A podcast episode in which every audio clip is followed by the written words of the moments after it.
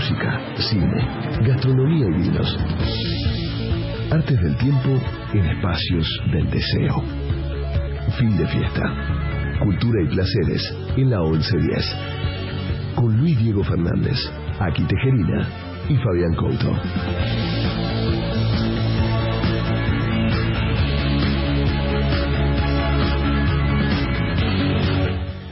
¿Cómo están amigos? 22031 de septiembre de 2019 Hola. y aquí ha retornado Qué de su trip europeo. Está muy lindo Argentina. ¿Todo bien? Sí, espectacular. Me alegro. Fabián Couto, programa número 171. 171, Sí. la herradura. La herradura. Bueno, vamos a comenzar, como lo anticipamos un poco por las redes y demás, y como todo el mundo está un poco hablando de la película, novena de Quentin Tarantino. Había una vez en Hollywood.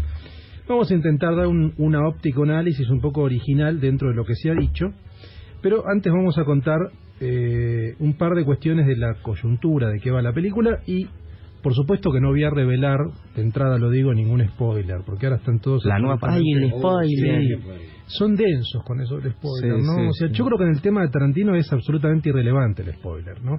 Pero bueno, no importa, igual yo no voy a revelar... Pero que hay alguien que dice, hoy ya se puede hablar de Game of Thrones o se, se lo se dice spoileando algún trasnochado. Por eso, es, es absurdo. Pero bueno, no importa.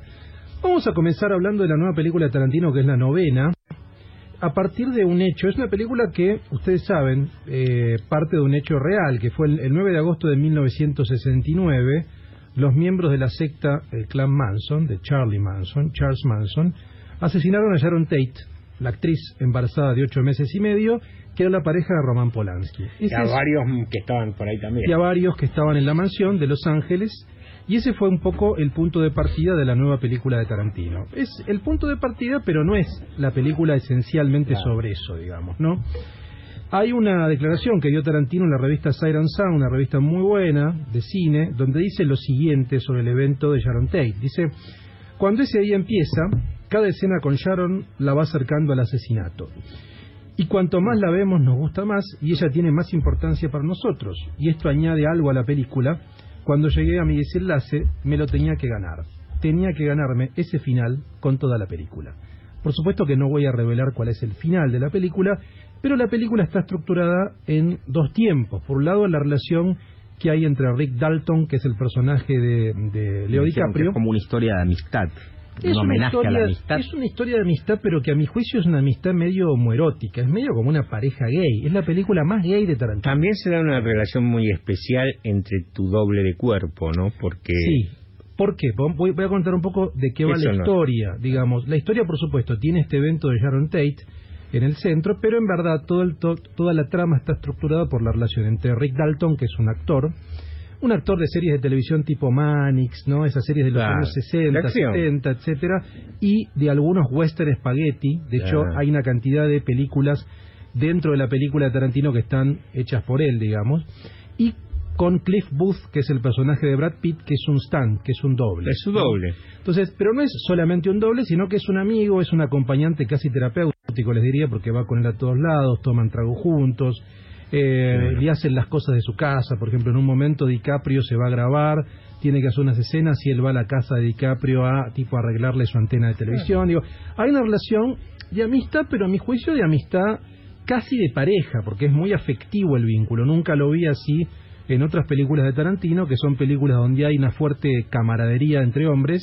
Por ejemplo, en Pulp Fiction está esa pareja entre Vincent Vega y Jules, Sí. o Perros de la Calle también, todos los hombres, pero en este caso hay Los perros de la calle no son amigos. No son amigos, son tienen un objetivo común. Tienen un objetivo en común. También Pero está el mundo de los muchachos, de los varones, del bar, Claro, pero no amistad. No No, amistad, no, no hay una amistad ahí. En el, en el otro, en el del En negro y... Claro. y- En Pulp Fiction sí, Sí. pero también hay, una- no, hay un objetivo que es asesinar gente. Son cabanadas, son, son killers. Son killers, Son killers. socios killers. Totalmente. En este caso no, en este caso es un actor y un doble, pero que son mucho más que compañeros de trabajo. Entonces eso es algo eh, extraño, digamos, ¿no? Ahora, lo que se narra en la película un poco es eso, esa relación de un actor en decadencia, que es el que hace Leo DiCaprio, y eh, Brad Pitt, que es el doble de cuerpo. Y la historia paralela es la historia de Sharon eh, Tate, que la hace Margot Robbie, que está muy bien, aunque algunos dicen que no tiene demasiado diálogo. la verdad que cuando ella aparece es- está, está llena de gracia, la verdad que es tan hermosa. Sí, Y- divina. Es muy preciosa y está tan bien filmado todo su eh, como su inserción en la película que la verdad que son dos historias paralelas hasta que se cruzan en el final. Ahora, lo que tiene la película es una cantidad de cuestiones para marcar. Por un lado, cuando arranca, lo, lo que vemos es el logo viejo de la Columbia. O sea, cuando arranca la película, es la primera película producida por la Sony, por la Sony que hace Tarantino. Sony ahora es parte de Columbia, ¿no? Claro, y Entonces, la- cuando vos arrancás y ves el logo de la década del 50, 60 de Colombia, decís, esto, es- esto va a ser distinto. Claro. Y la película es distinta. Y después, la primera escena es en blanco y negro. Porque en verdad es cine dentro del cine, es una película que hacía este actor Rick Claro. Dalton. digamos. Entonces ahí la película empieza a trabajar con texturas, con el sepia, con el blanco y negro. El sonido ambiente me hace acordar mucho a las películas de los 70, se escuchan los pasos de los, de, ¿viste? de los personajes, es muy fuerte, digamos, cómo, cómo está grabado todo el sonido ambiente.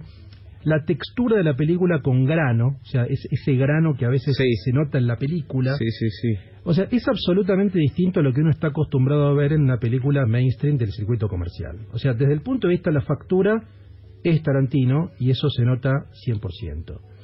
Desde el punto de vista del guion también, es muy creativo cómo, agregar cómo va estructurando las historias. No es el nivel de creatividad de, de, de Pulp Fiction, que a mi juicio el guion es perfecto, como cierra, digamos, Los diálogos son increíbles. y son increíbles. En este caso es un poco más como tranquila en ese sentido, pero por supuesto que está muy bien.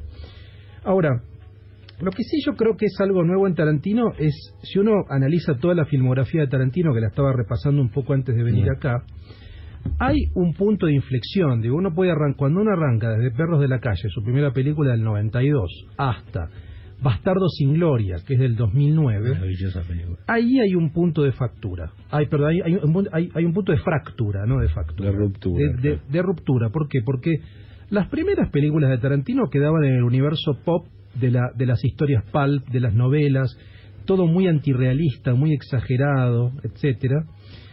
Eso cambia con Bastardo sin Gloria, porque se mete con el nazismo. Con la historia. Se mete con la historia con Sí, mayúscula, sí. digamos, ¿no? La intervención en la historia. Y se mete en la historia para modificarla, porque si ustedes recuerdan, lo que hace ahí en esa, en esa película, para mí es una obra maestra, Bastardo Se, sin se Gloria. da el gusto de amasijar a Hitler Además, en cámara. Hitler, Claro, sí. prende fuego. No sé si recuerdan esa escena genial del cine, prende fuego y quema a Hitler. Sí. Bueno, unos años después va a ser Django Unchained y se mete con la esclavitud. ¿Y Sí. qué hace? Una revuelta de negros Sí. en medio de la esclavitud. Y después la anteúltima es... Y en las eh, dos repite el uno de los mejores actores que ha usado. El, Tal el que cual. hace de nazi y el que Claro, hace de... Christoph Waltz. del- Christoph Waltz, totalmente. Eh, ese es otro tema, cómo repite los actores Tarantino. Tiene actores Se va enamorando. ¿viste? De- Total. Yo creo que ellos Total. se enamoran de él también. Sí, ¿no? sí, sí. Eh, y eh, en la anteúltima, que es de Hateful Eight, es en la época de Lincoln. Y también hay una reescritura. Entonces, Esa es genial esa película. Claro. Es un western eh, eh, muy claustrofóbico, en una casa, digamos. Y acá hace lo propio con la contracultura, con el hipismo y con el clan Manson. No voy a decir en qué sentido interviene, porque no, No quiero spoilees. revelar. No, no voy a spoilear. No. Pero claramente hay una intervención y hay una distorsión de la historia real de lo que pasó, que es que mataron a Sharon Tate y a las personas que vivían ahí. Bueno, no voy a decir qué hace Tarantino, pero modifica la historia, ¿no? Eso es interesante. eso. Hay una modificación de la historia. Y también es una película, uno acostumbrado por ahí en Tarantino a ese ritmo más frenético, una película muy tranquila, una película que a veces uno dice, estos son tiempos muertos, ¿no? Por ejemplo, hay toda una secuencia increíble de Brad Pitt que está manejando su auto por Los Ángeles y no pasa nada. O hay toda una secuencia donde está Margot Robbie caminando por Los Ángeles, se, e- entra en un cine, compra un libro. Son actos que uno diría, bueno, no podría obviarlos porque son tiempos muertos, pero están Supongo tan que la genialidad ahí, sin haberla visto, ¿no? Supongo que la genialidad de Tarantino ahí es que debe recrear increíble toda la época. Es increíble. Cuando vas manejando. Es increíble. Los Ángeles ya no es lo que debes ver ahí. Tal cual. Está muy bien este, como recreada toda la Los Ángeles de fines de los 60, eh, del 68, 69, etcétera. Pero a mi juicio hay como un ajuste de cuentas un poco con esa época. ¿Por qué? Porque los hippies, lo que es el hipismo, queda muy mal. Digo, hay una visión muy paródica de esa comunidad, de la comunidad. Esa comunidad era la comunidad de Charlie Manson, digamos. Nunca le ¿no? gustaron los hippies a Tarantino. Los, los hippies eh, la prueba del tiempo la pasaron mejor los punks que los hippies. Sí, ¿eh? Una cosa de loco, se los morfaron. Lo que tiene Tarantino es Y los ejemplo, darks mejor que Los los darks mejor que Hay los- toda una escena que para mí es buenísima de Brad Pitt que está todo el tiempo, viste, con su auto andando por Hollywood Boulevard. Hay una ¿Auto? hippie. ¿Se sabe el auto? No me acuerdo, yo sé cero de autos. Vos, vos Mustang sabés debe mucho, tener, vos Mustang sabés mucho. Un auto muy lindo. Hay una hippie preciosa, divina, como las chicas de Tarantino que tiene un ojo Ah. con las chicas en general clínico. Y con el fetiche de los pies. Con los pies sobre el tablero Los seguro. Es impresionante. La Los pies sobre el tablero seguro. Ese fetiche de los pies, Como le gustan los pies a Tarantino, tanto como a mí. Lo primero que hace es mete a la, a la hippie Brad Pitt en el auto y pone los pies sobre el vidrio, digamos, ¿no? Y plano de los pies prácticamente durante Ah. 3-4 minutos. Bueno, esa chica es la que lo lleva a el rancho donde está Charlie Manson con la comunidad y, eh, y ahí se ve un poco toda esa visión paródica del hipismo. La verdad que la visión que tiene Tarantino del hipismo y de la contracultura es un poco cínica, Claro. digamos, porque y de hecho tiene razones porque de ahí surgió un asesino serial. Entonces uno diría de, de que se esa los paz morfó de amor a todos, agarró a todos los nenes de la clase media y los guió. Tal cual, entonces uno diría, bueno, ¿dónde terminó el hipismo? Y un poco la película tiene esa cosa Sí. crepuscular, esa cosa decadente. Y después vino el Baguán, así que también puede joder con eso. O sea, Tal el- cual. Es Qué bueno película- sería una película de Tarantino sobre algún líder religioso. Sí, sería ¿eh? genial. La Bueno. 10, el final. Entonces yo creo que la película tiene ese tono un poco melancólico, un poco crepuscular, un poco decadente, de mostrarnos, bueno, esto era paz y amor y terminó una masacre. ¿no? Dicen que está muy bien Manson, no retratado, sino cómo pone al personaje en, en acción. Es un personaje que aparece muy poco, Sí, Manson sí. aparece muy poco en la película, pero es el mismo actor que hace de Manson en Mindhunter. Ah, es perfecto. En la serie de Es David igual. Fincher, es Ese el es mismo. perfecto. Ahora ese actor, yo digo, está ya tiene una estigma, digo, porque Sí, ya sí. se hizo de Manson en la 2. Y yo creo que ahí también el chiste está Como ese, Paolo el rockero. Es alucinante. Sí. Entonces, este, a ver, es una película que por supuesto es Tarantino y Tarantino es un autor, es uno de los pocos autores de cine realmente que tiene su marca. Es impresionante, por ejemplo, de, yo vi la película esta, después fui a casa y vi Pulp Fiction de nuevo. Y cómo hay planos que prácticamente son iguales, toda la tipografía es la misma desde Perros de la Calle, usa la misma tipografía, digo, mantiene exactamente las mismas marcas de autor en todas sus películas. Eso está buenísimo, es muy poco habitual de ver hoy en una película, en estreno comercial, y me parece a mí que la película puede gustar más o menos, pero tiene un nivel de factura, un piso que es elevadísimo. Ha tenido muy buenas críticas, ¿eh? En general sí. O sea, salvo la Sí. boludez un poco de, de, de, de discutir el, el rol que le da a las mujeres, como Sí. que ha pasado allá. Que a mi juicio Sí. es cerrado. Es cerrado, que además- es totalmente cerrado. Es cerrado porque tipo Tarantino que- hizo En películas... Uma Thurman mata a todo el mundo. en Se habla de, 2001. de empoderar, Tarantino ha empoderado mujeres a lo loco. pocas películas más ultrafeministas como Kill Bill. Claro. Por favor, o sea, lo que pasa acá es cierto que la historia está centrada en dos hombres, y es una es una película muy masculina, insisto, y muy gay en un punto, realmente es muy gay en un punto. Entonces, pero bueno, pero pero mucho más allá de eso, lo que sugiero es vayan a verla. La verdad que es una película que se disfruta de punta a punta. Es larga, ¿no? Eh, es larga, dura dos horas cuarenta, pero... Espectacular. ¿2.40? Dos Mirá. horas cuarenta. Qué bueno, Sí. ¿eh? Así que, y tiene por supuesto una muy buena banda de sonido. No sé si llega a las bandas de sonido de Pulp Fiction o de otras películas, pero tiene ya- Acorde a la época, seguro. Y lo que vi, ya sí, usó tanta que vi. música Quentin que le debe costar. No, pero aparte, ¿sabes qué? Pensá que en muchas de sus películas, él lo que hace es musicalizarlas, pero no atenerse a la época. Tal cual. Acá tiene que atenerse a la época, Claro. entonces lo condiciona a él, porque no, a lo mejor hay temas que no son los que a él le gustan tanto. Acá, por ejemplo, del soundtrack hay dos temas que me parecieron rare, como rarezas y me gustaron. Uno es California Dreaming por José Feliciano. Claro, buenísima es, una muy buena Está versión. buena sí, versión. Es una muy buena Y versión. después hay toda una secuencia de un viaje con Out of Time de los Stones. Y está buenísima. Uno de los temas que más se ha trascendido a los tiempos de los Stones, Out of Time. Está buenísimo. Out of Time es un temazo de ellos. Son temas, son temas. Hay un cover de los Ramones que es tremendo. Es tremendo, es tremendo. Bueno, Se lo había desmejorado a Jagger en la foto que les sí, mandé, ¿eh? es cierto, sí, hay una foto de que está circulando era un poco... En la limusina. Bueno, muchachos, Once Upon a Time in Hollywood de Quentin Tarantino, Buenísimo. hay que verla. La verdad que para mí eso es extraordinaria la película. Yo ahora cuando volvemos Eh, a la música quiero saber algo que me interesa de sus películas. Dale. Vamos a una canción y seguimos Bueno. con un par de datos más. Arrancamos entonces con fin de fiesta. Esto es Electric Seas Danger High Voltage.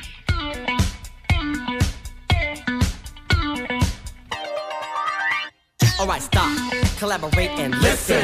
I sit back with my brand new invention. Something grabs a hold of me tightly, flow like a harpoon daily and nightly. Will it ever stop? Yo, I don't know. Turn off the lights and I'll glow. To the extreme, I rock a mic like a vandal. Light up a stage and wax a chump like a candle. Damn! Crush a speaker that booms. I'm killing your brain like a poisonous mushroom. Deadly! When I play a dope melody, anything less than the best is a felony. Love it or leave it, you better gain weight. You better hit bullseye, the kid don't play. If there was a problem, yo, I'll solve it. Check out the hook while my DJ revolves it.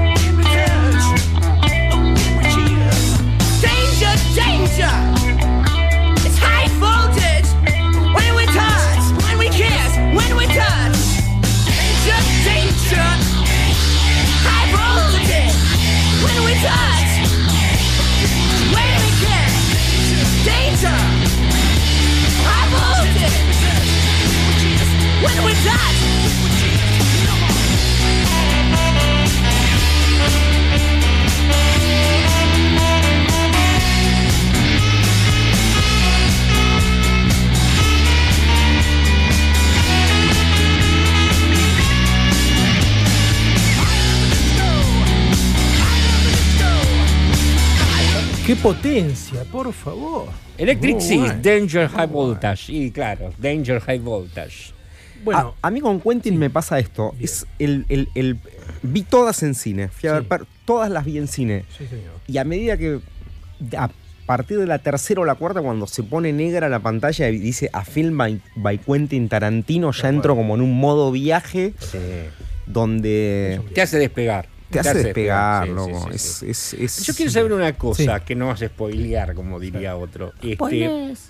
eh, hay ese monólogo pequeño que siempre se guarda para él en algún momento. Viste que, por ejemplo, Sí, en un bar eh, hay uno que es un tarado y es él, y, y hace un diálogo. El mismo Quentin. Él mismo, actor. sí. Está no, acá. no está. No, acá no está. Me encanta No, cuando pasa sí eso. está, está en Perros de la Calle, está en Pulp En Fiction, muchas, ¿no? en muchas muchas. está, sí. En no, acá él no, él no hace ningún ¿Se papel, acuerdan, por no, ejemplo, del no. crepúsculo al amanecer? El diálogo que tiene en la barra del bar ese. Esa no es, Sí. eso no es, no es- una No, peli es de dirigida su por él, amigo. Es de Robert Rodríguez. Claro, y aparece Tarantino. Creo que pero tiene siempre guion, tiene creo que tiene como guion de un-. Le gusta Sí. eso y lo hace muy bien. Ahí, la- ahí- historia, ahí se la produjo a Robert Rodríguez. Sí. Sí, él él que quedó sí. recaliente cuando le vendió el guion de Asesinos por Naturaleza a El que la dirigió es. Eh, ¿Quién dirigió? Oliver Stone. Oliver Stone. Oliver Stone. Y Asesinos la- por Naturaleza, la verdad que a mí me parece un peliculón, un la peliculón. estética, todo. Es, muy Tarantino. Es re Tarantino. Hablando de eso, por ejemplo, libros sobre el tema. Manson, además, es un tema eh, en general del año, porque como dijimos, Y sí. está en la película de Tarantino, está en la serie Mindhunter de David Fincher, que se estrenó la segunda temporada. Seguramente el próximo domingo voy a hablar de esa serie porque es extraordinaria, la verdad. Sí, yo la voy a tener terminada. Y dale. Y saben que hay un libro que voy a recomendar de Emma Klein, que es una escritora. El libro se llama Las chicas y la editó Anagrama. Es una novela sobre las chicas de Charlie Manson. Las que mataron. Ah, las sí. que mataron. También está la película, ¿eh? Claro. Las auténticas chicas Manson que aparecen en la película de Tarantino. Por ejemplo, acá tengo tres. Susan Atkins, condenada por hurto, fue la que destapó el pastel. Confesó a sus compañeras de celda los asesinatos de Sharon Tate y los La Bianca, que eran los otros que estaban en la mansión. Sí, los labian. Linda Kasabian, la única que no fue condenada, la única que mostró remordimiento. Quizá por eso durante el juicio Manson se pasaba el dedo por el cuello mirándola. Y Patricia Kremwinkel se ensayó apuñalando a Abigail Folger. Hoy día es la reclusa más veterana de California, donde enseña a leer a presas analfabetas y escribe poemas. Todas las chicas eran de clase media, media alta, eso se ve un poco en la película. Era- sido eran captadas, reclutadas claro. por el clan de, de- de Charlie Manson. Eh, y en esta Bueno, el novela hipismo era un, era un fenómeno medio progre, medio pro, muy puede muy- decirse, de, de- de esas clases cancheras que ya estaban Sí, más para... y el Bueno. hipismo tuvo mucho de, de- de abuso de dinero de la, clase, de la clase media alta, de, de quitarles dinero. Tal cual, un poco acá lo que Sí, se sí. narra es eso, digamos, uno pone el foco en Manson, porque Manson la verdad que es un personaje que a mí me sigue impactando, ¿no? Como es muy fuerte para la cultura norteamericana. Es fuerte. ¿Cuán fuerte sigue siendo? O sea, Es un símbolo en muchos, muchas cosas. ¿Vos te acordás cuando ¿No? fueron los juicios acá, de los juicios de Guillermo Coppola? Que, est- que estaban en la tele y todos los noticieros y aparecía esta y el abogado y esto y el jarrón y la cocaína y ¡guau! Bueno, a estos pibes les pasó mucho antes con un tema más. En el corazón de Hollywood, a la actriz del momento que estaba con Polanski, llegó un pibe que manejaba a todos sus hijos que la estaban pasando re bien con la droga y esto que se empezaba a hacer como un tema medio cool la droga y mataron así con un bebé, con esto, con lo otro, pintaron tema, o sea, no, no dejaron No, no, eh, tema por hacer bosta, ¿no? Contra la policía, los temas raciales, los temas de los Beatles, todo, y todo eso, imagínate, Charles Manson en, en el, en el juicio con el coso nazi tatuado, con las minas que entraban al juicio, que eran como su coro, Claro. que se claro. hacían que tenían telepatía, toda la gente no Fue lo podía ni creer. Fue el primer gurú desviado Sí. que se conoció. O Claro. sea, el primer gurú Pero, pero tal Sí, cual, tal cual. Abusador, loco. Después vino el de Guyana, vino- vino- el que se, el, el que se, el que se amotinó. Claro. Claro. Pero es cierto que el tipo era el autor intelectual. Él mandaba que los otros mataran. Él Sí. diseñaba todo, él los drogaba, digo, él generaba un poco toda esa escena, digamos. Sí. Un tipo muy inteligente, brillante realmente, y que tenía toda una teoría. O sea, él, él hacía las cosas y las justificaba, no era solamente un ácido que se tomaban, digo, tenía toda una justificación un poco. Me quedé Eh, pens- sí, no, me quedé pensando con lo que decías vos de, de- de- de la película, del granulado, de cómo... Que Tarantino, ya lo- en, eh, eh, en una, en la película de los dobles de cuerpo, ¿se acuerdan la película esta? En la, no me puedo acordar el nombre de esa película de Tarantino, a mí me encantó esa película. ¿Cuál? ¿Cuál? La que él es un doble de un doble de acción que maneja un auto con Death una- Proof. Death Proof. Sí. No es tan conocida. Es con Ken con- Russell. Con, Ken Russell, sí. que es un doble de autos, sí. eh, Sí. que maneja autos Sí, sí, sí, y que asesina. Pone- es genial como asesina. Sí, sí, está muy Se bien. pone en la ruta, apaga las luces y cuando ve venir un auto, prende las luces y se le Tal viene cual. a 200 por hora y lo choca porque tiene un auto preparado para chocar. Tal cual. Es terrible. Terrible. Si lo pensás y Terrible. se acuerdan la escena, cómo se ve el choque Sí, y lo que pasa. Bueno, esa película está filmada en cuatro tipos de cine eh, de, de- de- de cámara. Por ejemplo, uno es Panavision. Claro. Esta para mí que debe Acá usar lo usa algo Panavision. Usa Acá Panavision, usa ¿no? Panavision claro, también, obvio, sí. por la época. la Acá usa época. Panavision y además Panavision tiene colores muy vivos. muy vivos y lo que te impacta, insisto, es el sonido ambiente cuando vayan, van a ver que es muy fuerte. O sea, Claro. fuerte en el sentido que escuchás cualquier detalle por ínfimo que sea. Eso es parte de un poco de es Panavision. un poco Ahora, esa idea. Cu- A Quentin cómo le gusta el western, Le gusta mucho. el anime, O sea, artes marciales. las artes marciales, tiene todo Sí. un mundo muy, muy, muy Bueno, particular. Acá, acá juega mucho con el western spaghetti, porque este personaje, Rick Dalton, que es este actor en decadencia, que es DiCaprio, trabaja en un western spaghetti. Que no mencioné, también trabaja Al Pacino. Al Pacino hace un papel pequeño, como de un productor, que trata de reenfocar la carrera de Rick Del Dalton. tipo, ¿no? Sí. El tipo venía siendo como un actor de series de televisión y para no morir, digamos, tratan de reinventarlo yéndose a Roma, se va a Roma a hacer western Uh, spaghetti. mirá. Entonces, y ahí aparece Al Pacino para re- como direccionar su carrera, digamos, ¿no? Por lo que vi del muy tráiler se lo ve muy bien el papel de Pacino. Está muy bien. Hay así joyitas. Aparece también, por ejemplo, muy breve, Michael Madsen, Ah, Perros de la Calle, Sí. Eh, también en Kill. Bill. Me encanta Michael Madsen, un papel pequeño. Y le encanta a Tarantino. pues, Y le encanta, es amigo de él, se nota. Sí. Y un dato así, la hija de Uma Thurman aparece. La hija de Uma, que es muy, es muy linda, Eh, Ethan Hawke. claro. Es una de las chicas Manson, pero un papel muy breve. Ah, es una turma de Ethan Este, Hawke. Ah, sí, qué sí, buena sí, sí, unión. tal cual, sí, sí, tal es un- cual, es- sí. es un- Sí, es Bueno, una chica de raza. Hablando de Roma y Spaghetti Western. Estuve en Roma, Sí, sí, sí. ciudad 170 mil puntos, Roma, canchera. me Roma me pareció. Quiero tener 15 años y ser un romano para tomarme el tren e ir a Berlín. En Roma venden porro en los banelcos. Mira vos. Está absolutamente todo bien. Estoy en un hotel a las 4 de la mañana en Roma, pongo la tele y están dando Shane. ¿Se acuerdan de Shane? Sí. Con Alan Ladd y el que hacía de Drácula, ¿cómo era? Jack Palance. Jack Palance, Palance. sí, sí, sí. Buenísimo. Y- Jack final- el hombre del rifle también fue Jack El hombre del rifle. Y entonces al final está el tiroteo que está Shane en el bar y está Jack Palance y hay otro tipo. Y hay un nene de afuera mirando. Yo leí el libro de Shane, vi la película de Shane. Sí. Shane se lo despacha a Jack, a Jack Palance, se lo despacha al otro y el nene que está en el original le dice, There's another one, Shane. Lo vi en italiano que le dice, Atento, Shane. Es espectacular. Si tenés la oportunidad de, no sé, poner en YouTube las películas en italiano, la rompen todas. Sí. Por ejemplo, a Batman, ¿saben cómo le dicen? El uomo pipistrello. El pipistrello. L'uomo pipistrello. Ahí viene l'uomo pipistrello. Alfredo, llama. Sí. Pronto, l'uomo pipistrello. Lo que tiene el italiano es que es difícil que uno se tome en serio esa lengua, porque es todo muy Es este, todo musical, muy- es una lengua muy, musical, musical, sí, muy musical. viste, todo muy cantado. Y todos son muy conscientes de... de- to- todos tienen un nivel de actuación que me parece que lo manejan. El conserje del hotel, el taxista, el Y el mozo. italiano, pero es cierto que más del norte es muy elegante.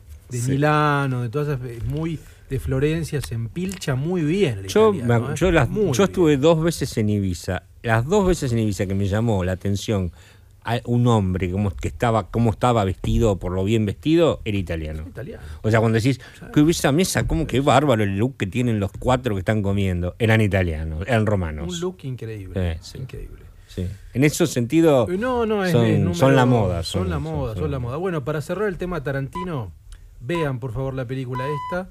Y de paso, en Netflix, por ejemplo, subieron casi todas. Subieron Pulp Fiction de Hateful Eight. Ahí tienen para darse una Sí, Una- que está un no poco si olvidada, todas, pero- pero... por lo menos vi un par que Un no montón, estaban. Un sí. montón. Una que es genial, que está un poco olvidada, es Jackie Brown. Me encanta. Muy Es linda divina película, Jackie Brown. buena película. Con, Muy- muy con, con- con De Niro en uno de sus mejores De papeles. muy buen papel. Genial. Y a ustedes que le gustan los pies, está la chica esta, Está ahí, está Bridget Fonda. Bridget Fonda. Ahí están los pies de Bridget Sí. Fonda. Ahí tenés los pies de Bridget Fonda. Muchachos, vamos a un tema. Este grupo se llama Kiss o Gram, que sería algo así como besar el gramo. Ok. Y el tema Falling Star.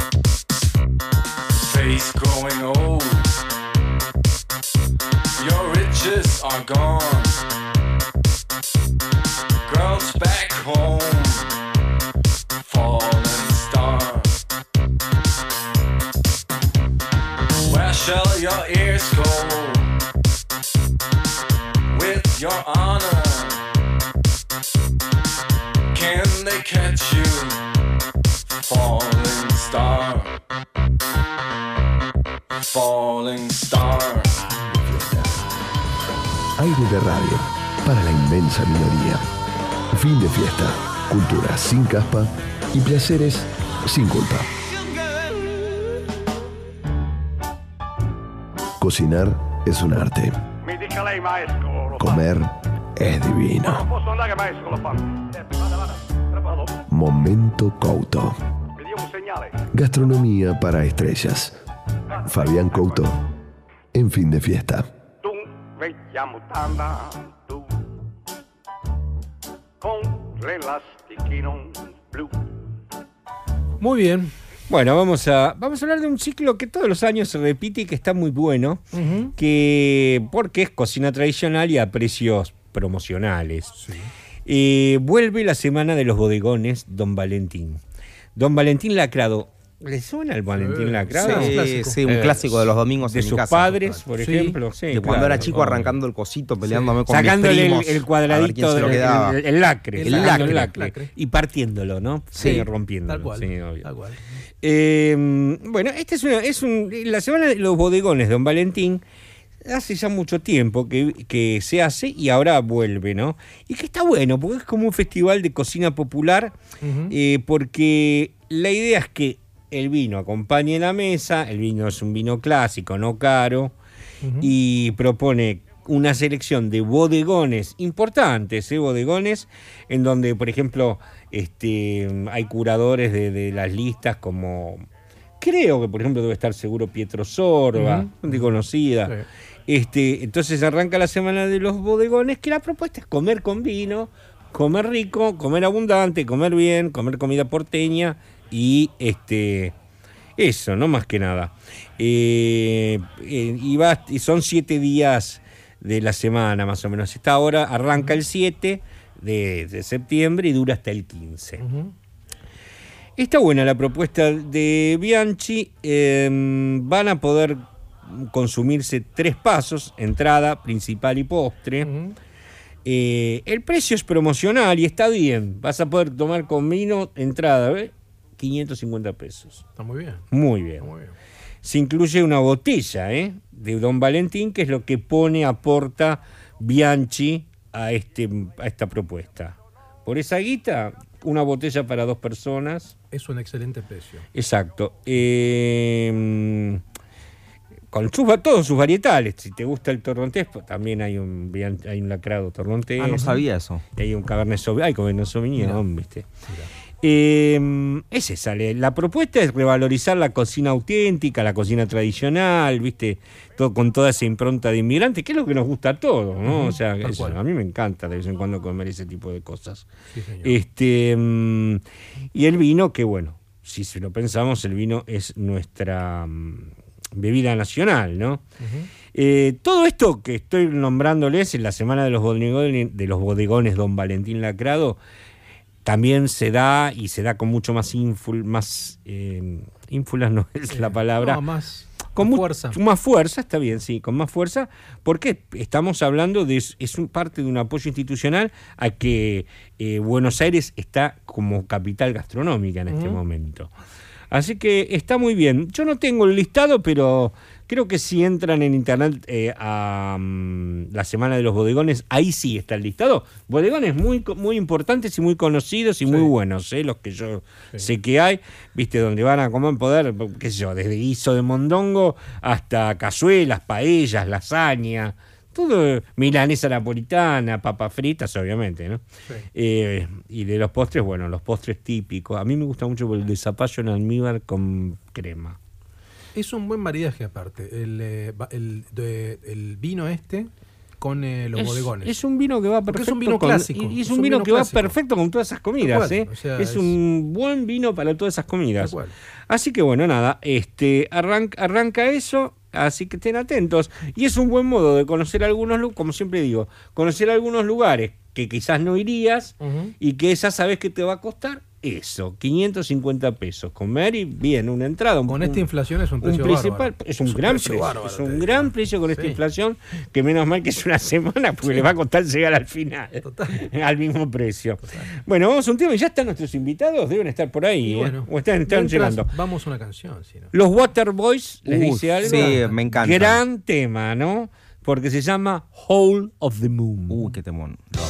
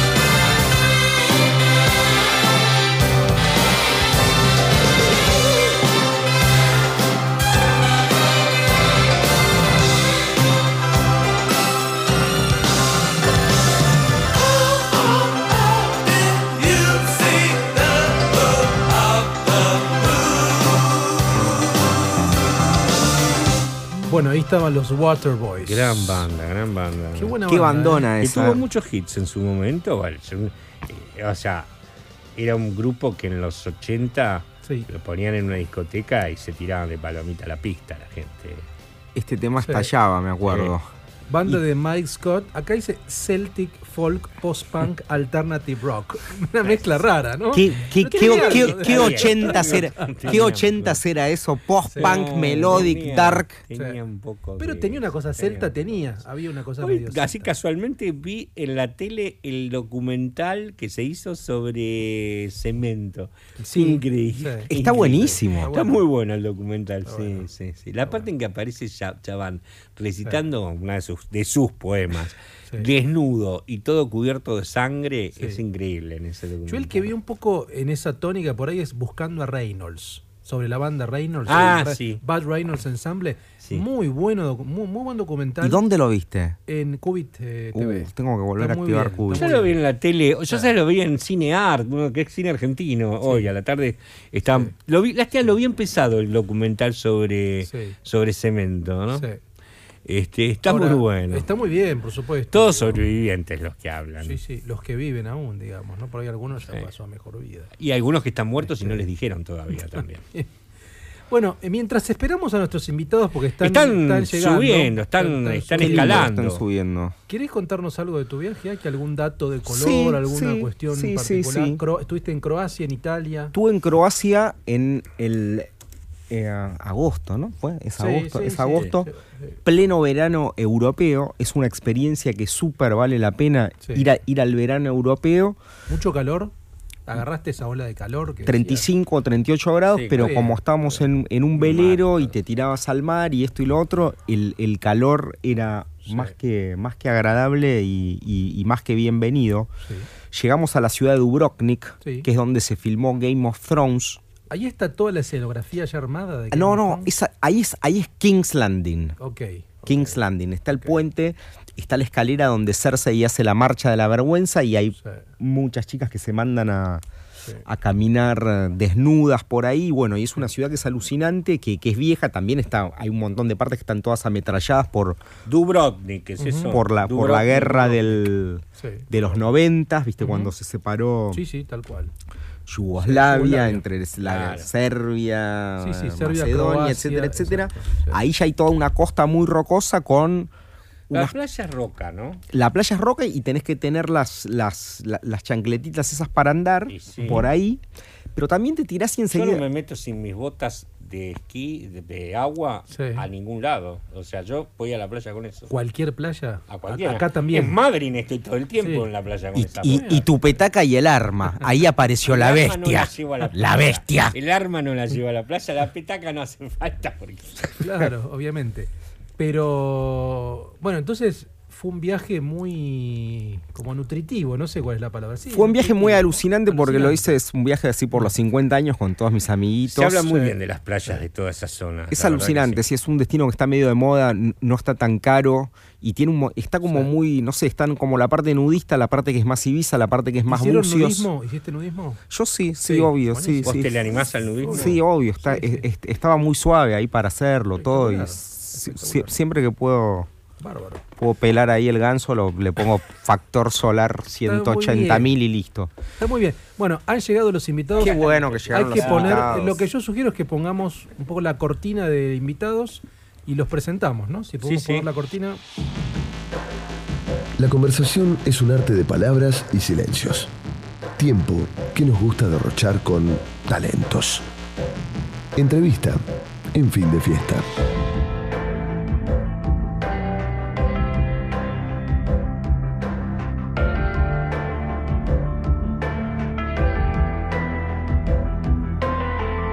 There's a storm on the streets, but you still don't run. Watching and waiting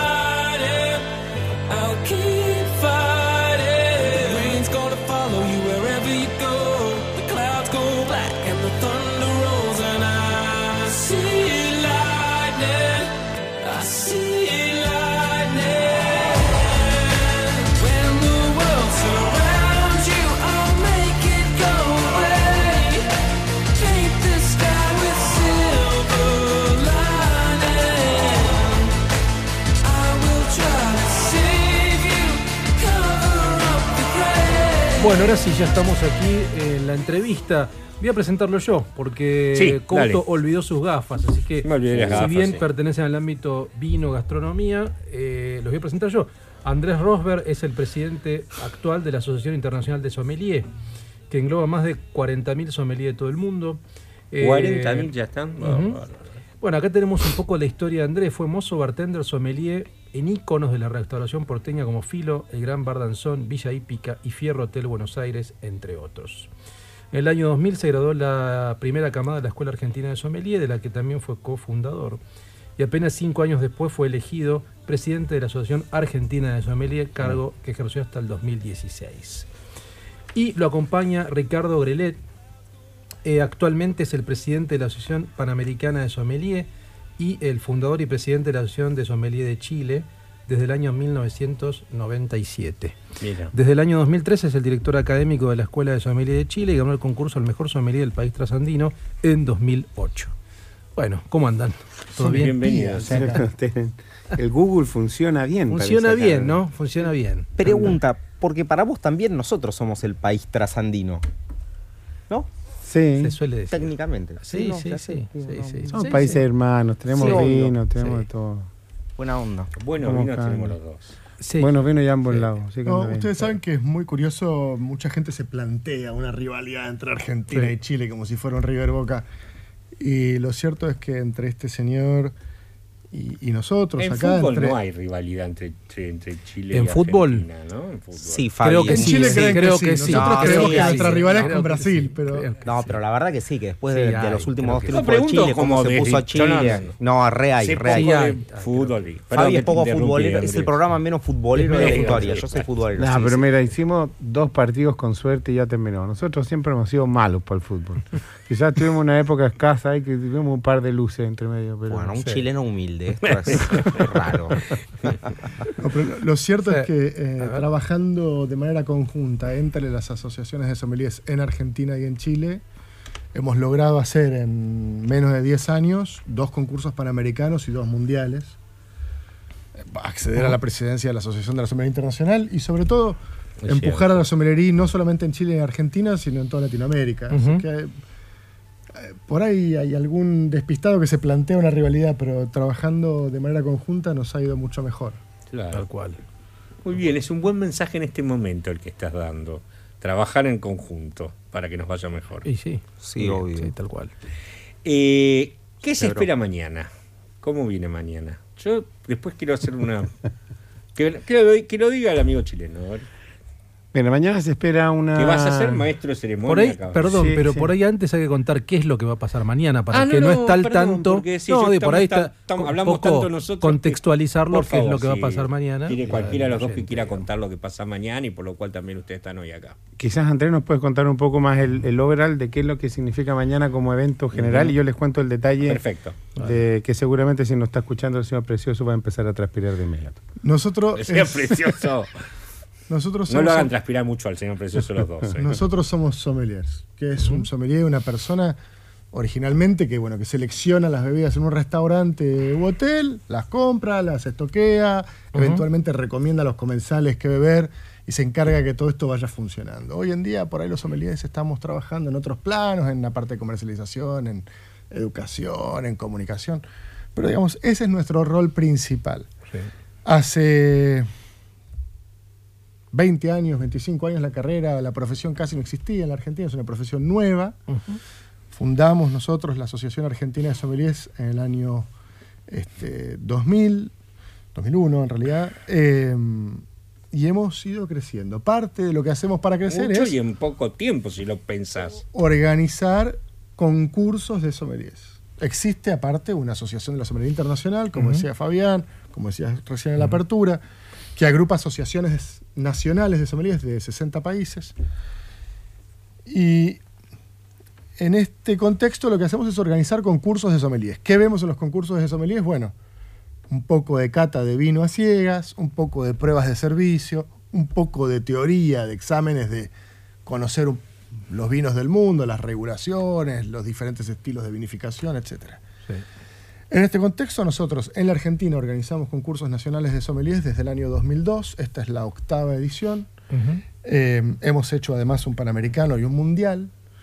Eh, estos concursos vienen creciendo en importancia, eh, vienen creciendo en dificultad, en exigencia de las pruebas. Ah, sí, también se pone cada vez más complicado. Se pone cada vez más complicado porque es la única manera que tenemos de lo. A ver, nosotros usamos estos concursos para entrenar a nuestros candidatos, que son los que después nos representan en concursos internacionales. Claro. Y si nosotros no aplicamos estándares internacionales, nuestros candidatos no serían competitivos. Tal cual. Está. Tal cual. No, y hoy día yo creo que uno de los grandes desafíos es mantenerse eh, al día con toda la información que existe. Quizás cuando bueno, yo competí, por ahí decían que yo, yo, yo competí en el año 2008, pero hace 10 años, 11 años atrás, la computadora que hoy día la tenemos en el bolsillo todos los días no estaba tan disponible, uno estudiaba con libros. Seguro. Entonces Claro. era, en la maleta cuando viajabas tenías que elegir cuántos kilos eran para libro y cuántos kilos eran para botella. Hoy día la información está toda ahí Claro. al alcance de un Ahora es pura botella, Ahora porque los botella. libros Claro. están en el Claro, teléfono. no, y aparte te iba a decir eso, o sea, hoy día la información, ok, sirve de mucho el tener el alcance de la que, hay- que hoy se tiene, pero también en el caso de, de ustedes, o sea, el poder probar tantos vinos como para poder hablar con fundamental con fu- fundamento, perdón, fundamento, de, de ca- de cada vino, eso hay que, es igual, hay que pelearlo, hay que conseguirlo. Sí, también hay hecho- otra cosa que sucede, Fabián, perdona que te interrumpa, Sí. que es nosotros hace 10, 15, 20 años en un concurso de sommeliers, las preguntas que había eran siempre sobre los vinos de España, Francia, Italia, Sí, los claro. tres o cuatro países centrales. Eh, y lo cierto es que hoy imagino que hoy, hay claro. figu- mm, preguntas, bueno, de Argentina varias, pero empiezan a aparecer preguntas de los vinos de Rumania Claro. o de Chipre o, Mira, claro. o de los piscos del Perú. O de Bolivia, ¿no? Claro, o de los sí. picos del Perú, o de, o de Chile, o del ron de, de Centroamérica.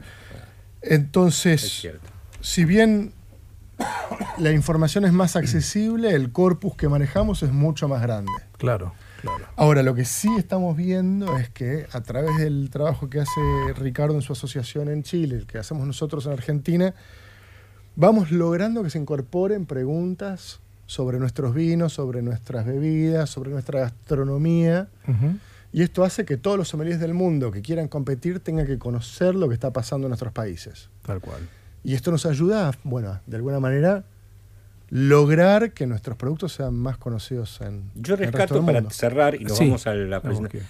y te- que tiene mucho que ver con lo que estás diciendo vos, este em, Andrés, perdón, que hace poco escuché una frase que me gustó de Sebastián Zucardi. Y Sebastián Zucardi dijo, todo lo que venimos haciendo hasta ahora en el vino está bien y ha servido para crecer, pero el año que viene vamos a tener que evangelizar. Porque realmente hay que comunicar. Ahora sí estamos en una etapa en la que la comunicación es muy importante, porque ya tenemos que comunicar mucho. Y me parece que está muy bien eso, ¿no? O sea, porque es cierto. Que es lo que están haciendo ustedes también con este tipo de concursos. Hay que ir al informativo y después tenemos toda una hora para hablar.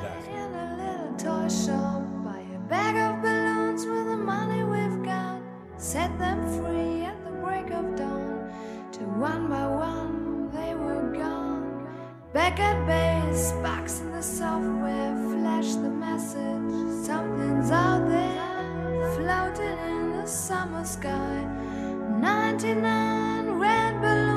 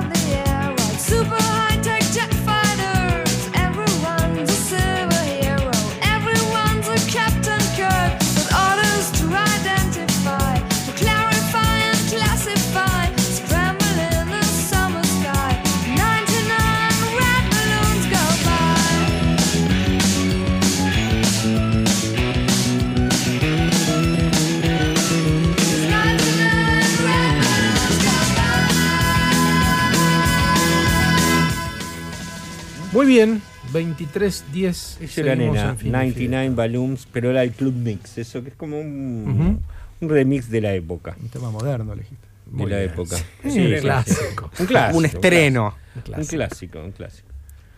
Eh, Muy bien.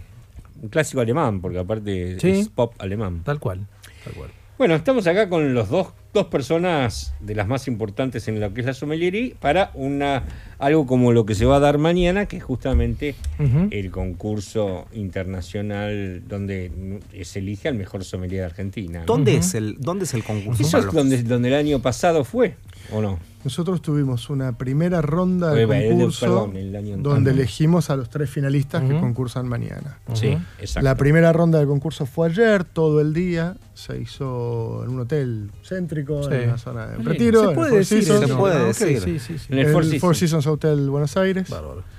Y mañana la final es en la usina del arte. En la usina del arte. Qué claro. bueno. Exactamente. Es un buen lugar. lugar ese, ¿eh? Con público, con alguna masterclass de un jurado internacional que traemos, con una feria de vinos con Sí. más de 80 bodegas participando.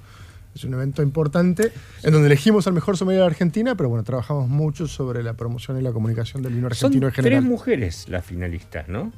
Sí, es una mujeres. temática más o menos recurrente en Argentina, por lo menos. Sí, en Argentina Yo las quiero mujeres este, preguntar, no sé si, eh, o Sí, sea, sí. eh, yo no eh, sé quiénes son, pero no tengo claro si conozco, las conozco o no, de dónde vienen y eso. ¿Puedo tirarles nombres y ustedes decirnos un poco que de, sobre cada una? O... Sí. Ok. Andrea Donadío. Andrea Donadío, Andrea Bonadío ya tiene algunos concursos encima, fue durante mucho tiempo sommelier en un lugar que se llama Porto, Ah. en Belgrano. Sí. Es una tienda de vinos y bistró muy bonita. Ahora ella no está, creo que, que está trabajando asesorándolos con la carta de vinos, pero no está ya todos los días en el restaurante. Y ella tiene una, una pequeña consultoría propia en, en vinos, eh, asesora a gente que compra vino, que arma restaurantes, etc. No, mujer guapa, joven. Yo la conocí el 2016 para el concurso mundial en Mendoza. Fue realmente una de las, eh, no, no, no voy a decir mano derecha, pero sí fue una de las personas que estaban desde muy temprano en la mañana hasta muy tarde en la noche ayudando con todo lo que era logística y trabajando Claro, mucho. claro. Desde ahí había un, un, un interés gigante de ella por aprender más cosas. Sí, ella fue como voluntaria, se fue hasta Mendoza a trabajar como voluntaria para colaborar con la organización del Con- Mundial de Sommeliers que hicimos en Mendoza. bueno, está bien porque es un modo de Y- aprender, ¿no? Y También, se esforzó, se esforzó bueno. tanto, digamos, que fue hasta incluso de alguna manera reconocido su, su esfuerzo. trabajo. Eh, fue una de las tres o cuatro personas que junto con Ricardo coordinaron todo el servicio de logística de servicio en el escenario durante la final. Sí, que no es poca No, cosa. Había tres finalistas que iban probando diferentes bebidas a lo largo de las diferentes Sí. pruebas y ellos iban y venían con las copas reemplazándolas. Bueno, Andrea era una de ellas. Valeria Gamper. A Valeria Gamper me suena mucho a mí. Valeria Gamper eh, trabajó, tal vez te suene mucho, porque trabajó durante un tiempo largo conmigo en el Hotel Fierro y con Martín Bruno. Con razón, sí. Sí, Este, soy malísimo con eso. Pero claro, es cierto. varios sí, ya sé años. quién es aparte. claro. Este, Valeria Gamper además también hace ya cuatro concursos que viene concursando. Sí, sí, sí. Sí, este. Ya fue finalista en el concurso argentino de sommeliers en el pasado. Eh, la última vez salió segunda en el último concurso hace dos años, lo que le permitió también representar a la Argentina en el concurso panamericano en abril de este año en Canadá. Y que Así fue que- recordada como uno de los mejores servicios en una de las pruebas que Sí. se realizaron. Claro, cuando. Martín salió eh, ganador, ella era segunda. Claro, Martín salió seg- claro, cuando Exacto. Martín ganó el, el Ah. Nacional y Valeria salió segunda. Claro, ahí está. Fueron al Panamericano y Martín salió segundo en el Panamericano y Valeria quedó creo que quinta, si no me equivoco, Claro. en el Panamericano. Sí, sí, sí. Sé perfectamente ahora quién es. Impresionando mucho a los jurados en esta prueba de servicio que les cuenta Ricardo. ¿Cómo? ¿Por qué? ¿Se pueden contar? ¿Quieres eso- contarlo, Ricardo? Eso por qué? Porque creo que el- el- las pruebas de servicio son, más allá que, que, que tengan mucha triquiñuela, se nota mucho la persona que trabaja en servicio o que hace servicio habitualmente. Y Vale, yo creo que tiene algo de eso, hace mucho servicio, pero también es algo que le apasiona y que le gusta. Entonces lo hace con una naturalidad que logra eh, demostrar una facilidad al momento de realizar ese tipo de pruebas que otras personas que solo lo estudian dentro de una sala cerrada no logran tener esa familiaridad con el servicio. Y que a veces hoy día a los sommeliers se le echa un poquitito menos, que sean menos profesores y más sommeliers. Claro. Está muy bien. Mirá, Claro que sí. qué buena definición. No, y Sí, ella hizo un servicio definición. muy rápido en donde arrancó con un problemita y lo subsanó y terminó de cumplir el servicio en tiempo, porque las pruebas de servicio Claro. están todas Cronometradas. Es como si fuera. Claro. Y hubo como mucha una- gente que no Claro. tuvo el problema de arranque que tuvo ella Claro. y no llegó y ella Claro. con problemas y todo bien, sacó la prueba adelante. Es como en un, como, Claro. como en un como en un turismo carretera en el tiempo recuperó tiempo. Claro. Y a todo esto, en todo este proceso, Valeria salió, también ha tenido una hija y ahora está trabajando en una distribuidora de vinos Claro. este, para trabajar un poco más durante el día, pero bueno, haciendo siempre Por trabajando ahí en torno Nos falta al la tercera. Lo que, bueno, no, la tercera Estefanía Paiva, Paiva, perdón. Steffi también la conoces de fierro. En Sí. realidad, eh, Steffi es venezolana. Ella mm, llegó acá ya con su título de psicóloga y decidió hacer la carrera de sommelier. La hizo, se convirtió en la mejor de su promoción hace algunos años atrás. Fue el mejor promedio de su camada. Eh, trabajó también en Hotel Fierro conmigo un par de años. Un semillero el fierro, ¿eh? trabaja, tiene un- ella tiene un don de gente y una- un carisma, una calidez para trabajar enorme. Eh, fue también finalista, salió tercera en el último concurso Mejor Sommelier de la Argentina. Hoy es sommelier del restaurante Y Latina, otro Ah, gran restaurante bueno, de Santiago. Macías. un Uno de los mejores restaurantes de este momento de la Argentina. Este, así que, bueno, sí, tres sommeliers, Qué lindo, ¿eh? las tres muy dedicadas, las claro, tres con mucha claro. experiencia, las tres hace años que se están preparando. ¿no? Luis, Claro. ibas a decir algo. No, no, un poco, eh, te- tengo la duda cómo funciona el evento, cuáles son las pruebas, porque hablaron de prueba de servicio, cuáles Uh. son las otras pruebas que tienen que hacer los sommeliers para consagrarse el mejor sommelier. Bueno, podemos hablar de generalidades porque en realidad las pruebas no se, no se comunican antes del concurso. Claro. Algo que permite que Siempre ella- hablamos después nosotros cuando hemos hablado. Es, es, es así. Ahora, sí puedo decir que, por ejemplo, a ver, no hay ninguna prueba que sea eh, a lo mejor por primera vez vista en una final. Ajá. Uno no se, no se arriesga jamás como organización a colocar una prueba que sea un experimento, menos Algo cuando hay una ahí. exposición. Claro, piensa que más allá que solamente tres finalistas, donde han trabajado muchísimo para llegar donde están, que son tremendos profesionales, también hay 200 personas que están mirando. Y hoy día, con la inmediatez del teléfono en la mano, el, el- el exponerlos a un mal rato es algo que también nos pasaría en la cuenta muy grande a todos. Las pruebas son complejas, las pruebas son con tiempos, con tiempos acotados. Claro. Es una final, no es un- un- una, una selección como puede Claro, ser la otra, claro, donde se se, juegan, permiten una serie de cosas más. Acá hay un espacio de definición final. Para mí las estrellas son ganadoras por estar en esa final, pero de todas maneras hay que elegir a uno para que gane un concurso que es, y lo, lo dije también ayer en el, en el hotel, para mí los concursos son una fotografía de un momento puntual y específico. Eso no significa que alguno de los que no llegaron a la final a lo mejor no se lo merecía. Eh, Seguro, Tú dijiste hace un minuto atrás el ganar segundo. A veces entendí mal una, una, una instrucción, a veces me cambié el descorchador del lado bolsillo y perdí, a veces no, no, no leí bien lo que era lo que había que hacer y me quedé en el camino.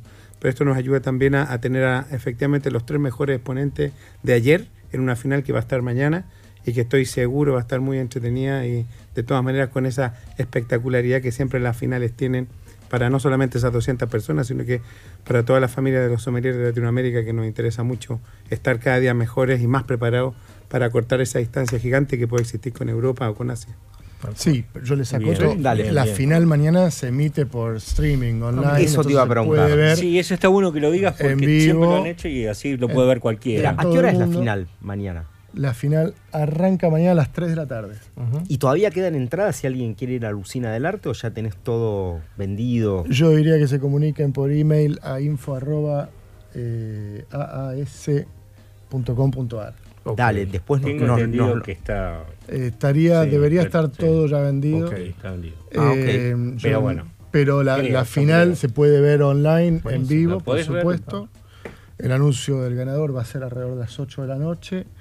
Eh, yo acotando lo que decía Ricardo recién, eh, creo que estos concursos tienen una, una doble función. En primer lugar, como concurso nos permite hablar de sommelería, poner el tema en la mesa, contarle a sus oyentes qué es, hace un sommelier, a qué se dedica, explicarle que el sommelier no es el tipo que le quiere vender la botella de vino más cara, no, lejos Claro. está de nosotros ir por ese lado. Es un Eh, cliché eso por ahí, ¿no? es un cliché, cliché y es total. un lugar este poco conducente. No, cual. Sí, no- sí, no- no sí, tiene no, nada no. que ver con lo que hace un sommelier. Un sommelier que le quiere vender la botella de vino más cara a alguien no es un sommelier, ¿no? Ujú. básicamente. Es como ¿viste? estos hospitales en donde Sí, vas por un problema en un brazo y te amputan el otro. Tal cual, No, tal no, cual, tal cual. Es un error.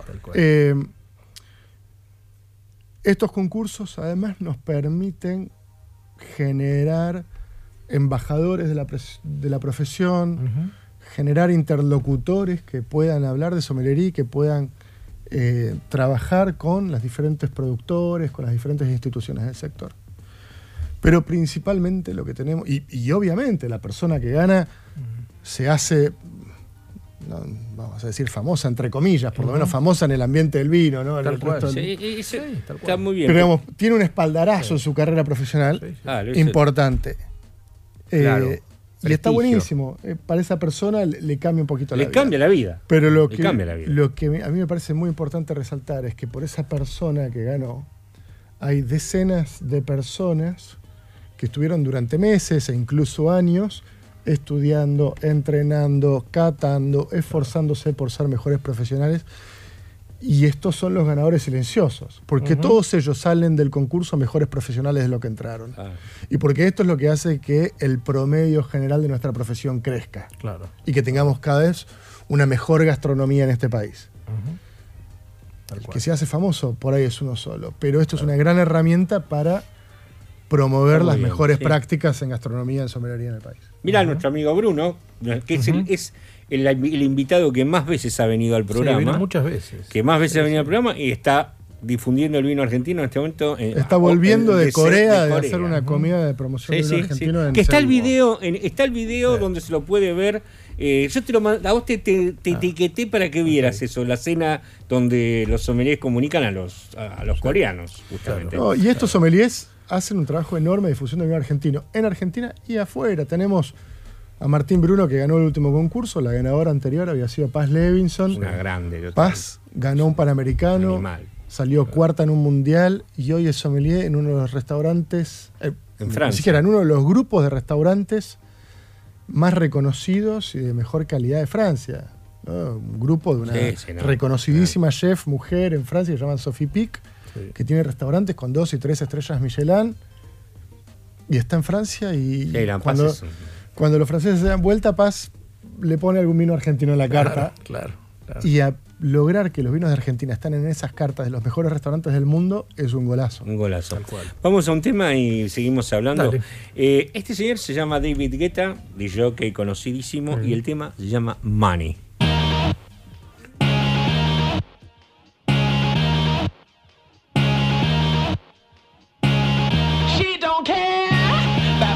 Education. Money is her motivation. He don't live but love and passion. When he can buy his satisfaction.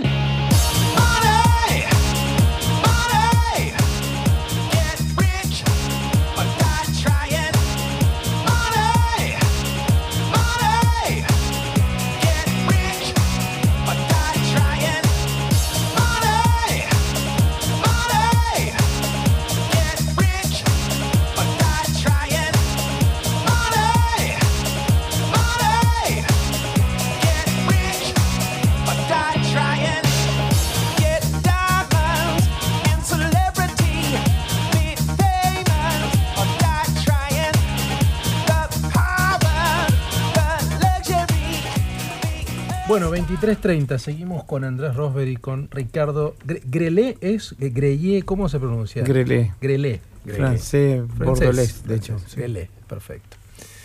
Muy bien. Fabi, no sé. No, me quedé pensando algo. Hace poco este, vi la, bio- la película, la biografía de Nureyev, ¿no? Y Nureyev, eh, en la- eh, él dice que al, a la, mm, al ballet, él le agregó algo que hasta antes de él no se había hecho. Bueno, él tenía un gran ego, o sea que todo para él era Todo era nuevo. todo era nuevo porque él, él todo lo, lo había creado él para eh, lo- una de las cosas que lo persiguió hasta sus últimos años es que ya cada vez le crecía más la paranoia de ser el mejor y todo eso pero él decía que el ballet hasta antes de él no con- era solo algo, el, el hombre en el ballet cumplía un rol machista, de hombre, de hombre, y que él le, habría, le había agregado, por lo cual se hizo tan famoso, di- hizo una mixtura con el hecho de que también le agregó la parte femenina. O sea que él representaba al hombre y a la mujer, como bailaba, decía él. En este caso, me doy cuenta que para la sommelierie, si lo estamos viendo ahora, las tres finalistas son mujeres. Son mujeres. Yo creo que hay cosas en las cuales la mujer quizás eh, tiene más ventaja. En el, en el ballet, por ejemplo, siempre ha sido como la protagonista. Sí. Y en la sommelier me parece que la mujer tiene, un, tiene una nariz mucho más entrenada, porque por ejemplo de chiquita ya eh, tiene más acceso al perfu a los perfumes, a las cosas que, su, que eh, o sea, tiene más atención que el hombre, me parece. Entonces, yo te veo, te veo a vos que estás como diciendo, no sé. Por eso les lo planteo porque digo, eh, a mí me llama la atención que sean tres mujeres, por ejemplo, y me parece muy bien también, pero digo, Yo quizás voy a, voy a discrepar contigo. Yo creo que la mujer, primero, eh, ha tenido una revolución gigante en los últimos años, donde más allá que querer demostrar que la igualdad y todo lo demás, yo creo que hoy día tienen la tranquilidad de poder hacer lo que realmente tengan ganas, no lo que le dicen la familia ni el marido. Eso es lo primero. Sí. Lo segundo, creo que hoy día también eh, esa tranquilidad le da la distancia para poder ser mucho más metódica, que a lo mejor los hombres somos o, o- carecemos un poquitito más. Y quizá, perdón, esa, esa fo- ese foco, esa tranquilidad, esa concentración hace que la mujer, más allá que querer demostrar que es mejor, a la única que le tiene que demostrar a ella misma. Hoy día la suerte de que hayan tres mujeres en una final, primero es un agrado, porque creo que más allá que sean mujeres, son tres tremendas profesionales que están ahí, Sí, digamos. Y claro. creo que es absolutamente merecido, habiendo visto la- la- las competencias el día de ayer eh, sábado.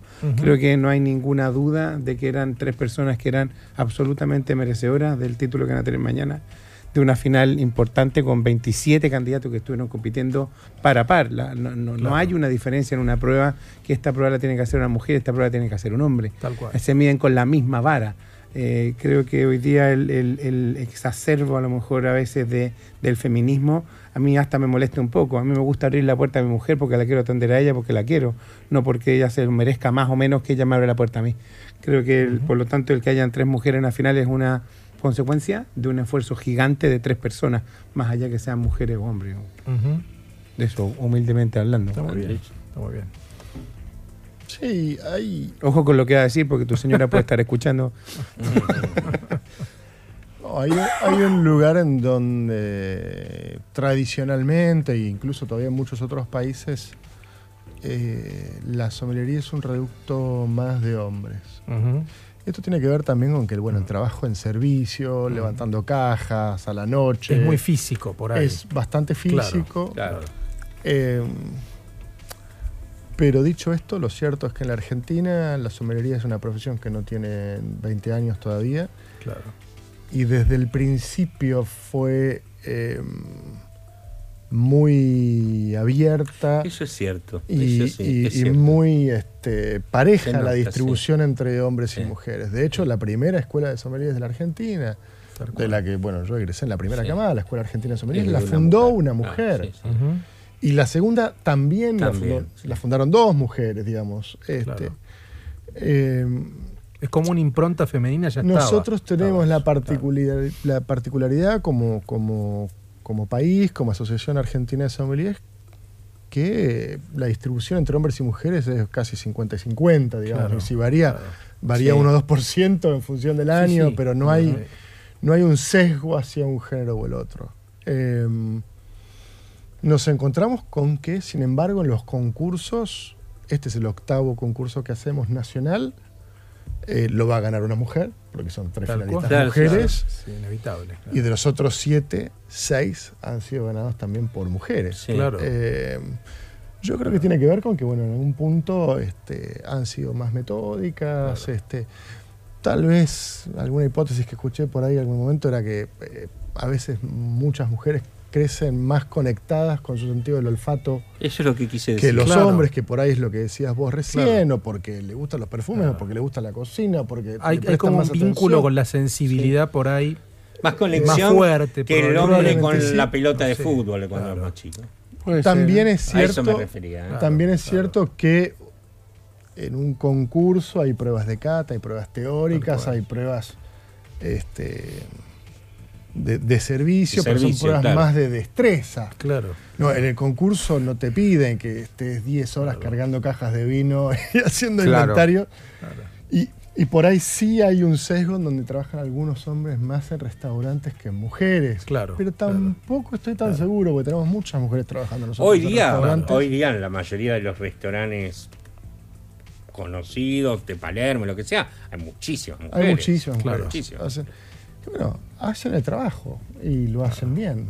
Y evidentemente se preparan para estos concursos y evidentemente eh, conectan con la gente. Estábamos hablando antes de la preparación. Eh, a mí me tocó trabajar con dos de las tres finalistas que hablábamos antes. También me tocó trabajar mucho tiempo con Martín Bruno, que es el que ganó antes. Claro. La, y la verdad es que han sido todos grandísimos sommeliers y uno, por, por- por la educación que uno tiene, la verdad es que no mira mucho. Yo no miro si es hombre o mujer a la hora de elegir a un sommelier para Claro, que obvio. trabaje en un cual. restaurante. Claro. Lo que quiero es que haga su trabajo. el punto. Claro, claro. Pero bueno, sí es cierto que, que- que, bueno, esta es una, una rama de la gastronomía en donde, en donde mm, no habrían diferencias, por lo menos en la Argentina. Yo creo que en otros países por ahí hay más diferencias. Pero acá es muy parejo. Ok. Vamos a un tema, ¿te parece? Vamos, dale. Seguimos, está, está interesante la charla. Eh, Depeche Mode, este tema se llama. Nothing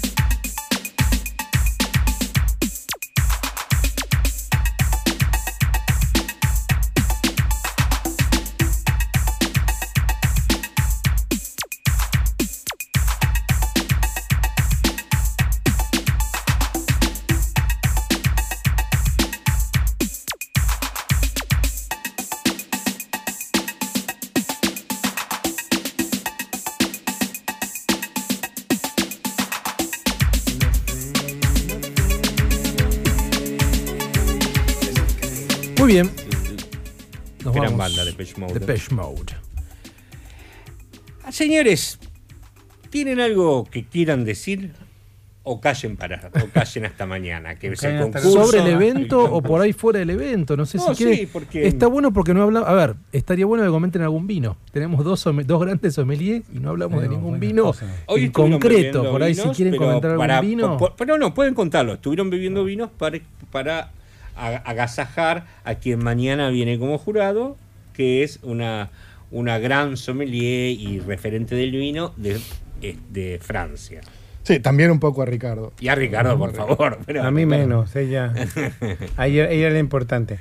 No, a ver, tuvimos primero una cena muy buena, como siempre en Don Julio, aparte en la cava, Sí, grande, tiene ahí que está, pero tremenda, así que felicitaciones también a Pablo. La cava es años, increíble, verdad. Ya Y. Pablo Escudero hace muchos años que todos los años va avanzando en los casilleros. Sí. No bien. cega, no, no, no, no ceja en su, Es en su progresión y en su mejora Y que ahora tiene el preferido, que es increíble el laburo que El ha hecho con preferido el es preferido, increíble. Lo más increíble para mí es eh, la pequeña casa que han tomado ahí a media cuadra de Don Julio, en donde hacen toda la producción, donde tienen las cámaras, donde guardan las carnes, donde producen todos los embutidos, se preocupa porque se utilice la totalidad del animal que se mata. Él va al matadero, elige los animales, se encarga como de que sean animales como pocos, alimentados como a pastura. Hace un trabajo que es realmente encomiable donde está mirando desde el origen de los animales que, que va a vender en su restaurante hasta la calidad de las copas y la carta de vinos y les- la manera en que guarda los vinos para servirse a sus comensales. Está en todo, es verdad. Está haciendo un trabajo impresionante y bueno, se ha visto recompensado hoy en la lista de los mejores restaurantes del mundo, en Ujú. la lista de los mejores restaurantes de. Latinoamérica. Este, y es para nosotros como sommeliers, primero un orgullo contar que Pablo Rivero, el dueño de Don Julio, Ujú. parte de la comisión directiva de la Asociación Argentina de Sommeliers, es parte activa, un amigo después de muchos años. Y, y bueno, que Don Julio se ha convertido también para nosotros en una casa en donde nosotros podemos recibir a sommeliers del mundo, Ah, eso está muy mostrarles nuestras mejores carnes, mostrar nuestros mejores vinos. Y bueno, tratar de ir haciendo este pequeño trabajo de evangelización. De Eso, ir- es- eso es, es- es palabra de, de, para mí, un grande que es Sebastián Zucardi. Que me pareció muy interesante. No, pero que vos sabés que eh, parte también del trabajo que se hace en la Asociación Argentina de Sommeliers tiene que ver con esto, que es eh, lograr que en Argentina se puedan formar profesionales de clase internacional que puedan trabajar en todo el mundo, el caso de Paz Levinson y unos cuantos más, el caso de Martín Bruno que viene de dar degustaciones y cenas en Seúl, et- etcétera. Y también ¿En qué las da? ¿En francés? ¿En inglés? ¿En qué se da? bueno, Martín habla francés e inglés. Sí, ¿no? por eso sí, pero en Seúl, Supongo que en Seúl habrá sido en inglés. Inglés, ¿no? Claro. Ah, Es una adivin... Sí, coreano no habla, ¿no? Coreano hasta donde yo sé. Después de tres wikis capaz que empieza a aprender. Ruso, creo. No, Eh, pero hay unas traducciones ahora simultáneas Sí, sí, al- sí, al- sí, es con verdad, un sí, sí. teléfono. Pero vemos también que estamos empezando también desde hace unos años a lograr que nuestros hermanos paraguayos, colombianos, bolivianos, venezolanos ni hablar, ecuatorianos, que les interesa el tema, vengan a estudiar sommelería en la Argentina.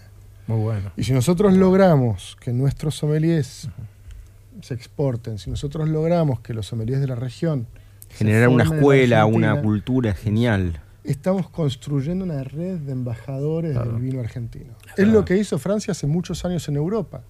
Ustedes fíjense Sí, sí, que sí, totalmente. lo han hecho de manera tal que en, en Europa y casi en el resto del mundo la gente cree que una persona, si es francesa, sabe de vinos. Nos damos por sentado que el francés sabe, Sabe de vinos. Es Sí. una identidad de alguna manera. Entonces, Sí, bueno, sí, si nosotros podemos hacer algo parecido con el vino argentino, si nosotros Claro. podemos tener esta red de embajadores que comuniquen el vino argentino, Tal cual. Es eh, cierto. creo que vamos a, hacer un aporte importante al, al vino argentino y que además el sommelier trabaja en los restaurantes.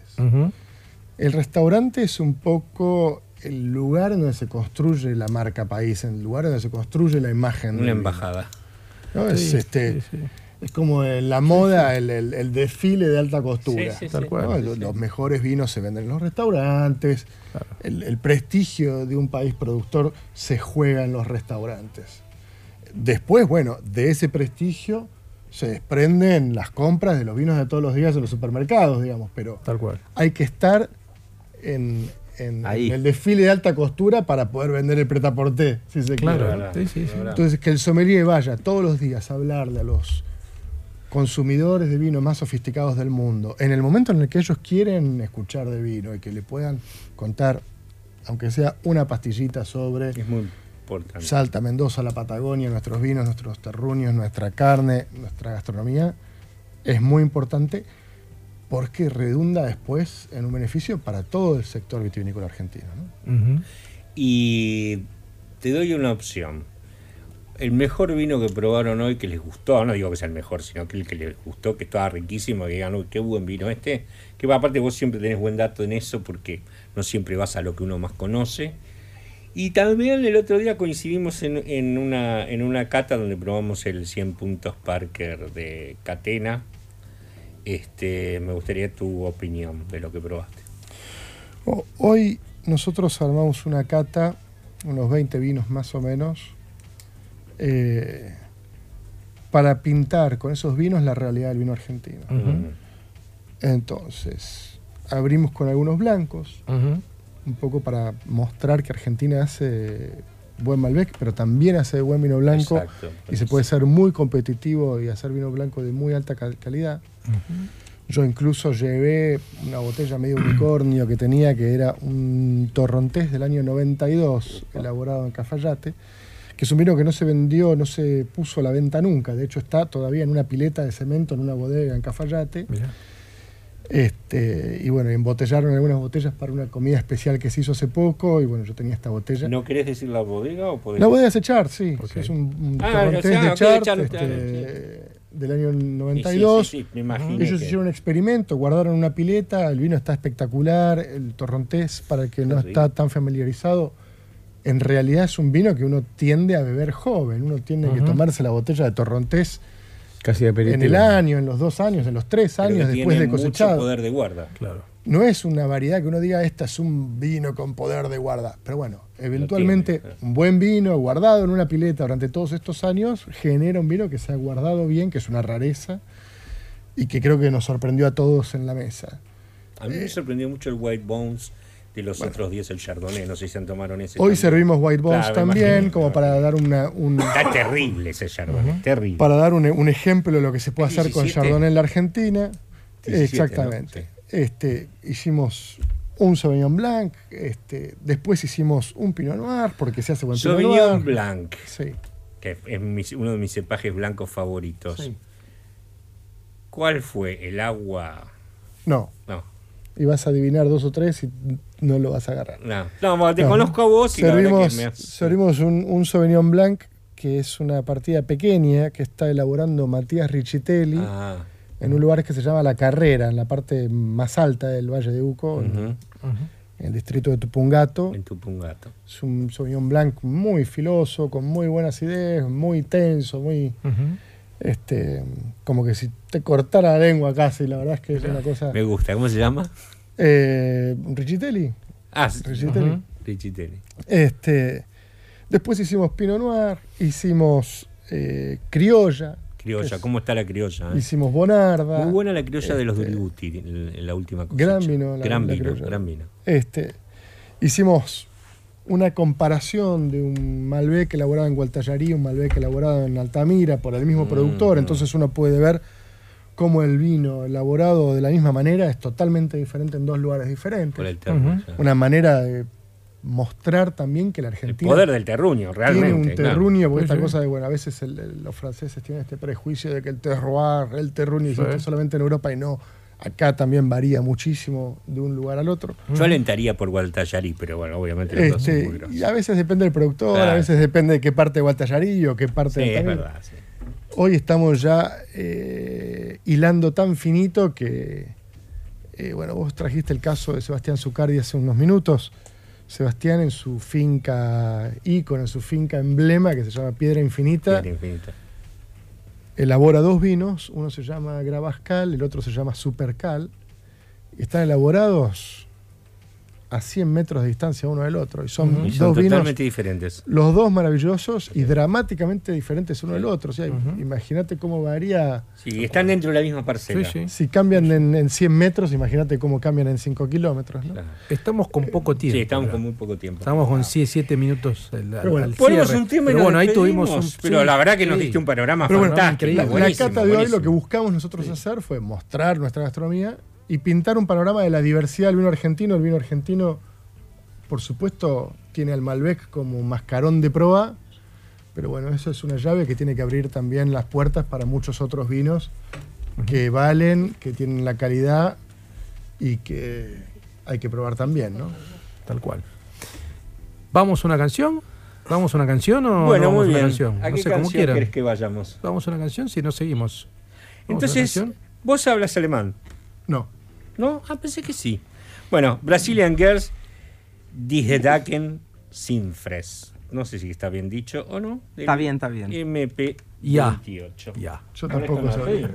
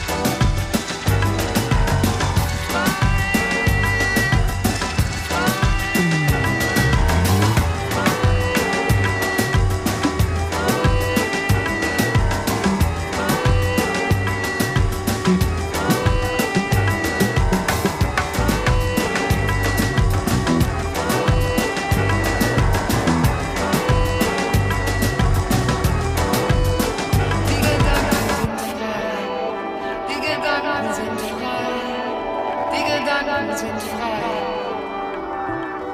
Frei.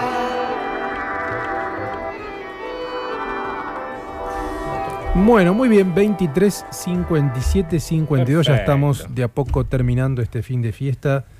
Eh, Cuando piensan que ustedes sí. tienen unas vidas geniales, los dos invitados de hoy vienen de probar 18 vinos. Tal cual. hechos- Uno mejor que el otro. James Bond. Bien, Uno mejor Julio, que otro. Bien, Sí, Don señor. Julio. Hoy nos tocó Sí. la crema. Yo te cuento, a veces nos toca levantarnos a las 7 de la mañana Sí. Ah. y sentarnos a las 8 a tomar 100 vinos que por ahí no están tan buenos, uno Claro. atrás del otro. A las 8 de la mañana es espectacular. Yo lo haría en bate con un cigarrillo. Tal Con cual. el Tirado, se complicaría arrastrado. estar los 100 vinos. No, bueno, Son pero distintas visiones. este es el lado más alcohólico, usted es el lado más profesional. Cuando sentís que se te están por caer los dientes. Y son recién las Y 10 de la mañana. ¿Qué hago tomando? Y recién vas por el vino número 20 y tenés Tal esos cual. taninos así que te Ah, sí, es. Bueno, amigos, muchas gracias por haber venido. Che, Gracias, mil gracias. Gracias por la un placer, la verdad. Gracias, muchachos. Hizo el programa el señor Santiago Salton en la producción, Vicky Strin en la operación, Fabián Couto en la musicalización, Aki Tejerina ha retornado, Otros. triunfal de Croacia. Y vivo, Eh, vivo, que es importante. y vivo, que es importante. Importantísimo. Bueno, quien les habla Luis Diego Fernández y nos escuchamos el próximo domingo. Y me gustaría amigos. terminar Sí. que digan después, cómo se Mínimo, para, ver- rápidamente, para seguirlo mañana rápidamente. para terminar mi reflexión Para final, como decía un jefe mío, a veces hay que besar muchos sapos para encontrar una princesa. Está muy bien. Está Ahora muy bien. dejémoslo así. entonces. Está muy bien. Bueno, chau. Gracias, Hasta eh. el próximo Chau. domingo. Nos escuchamos.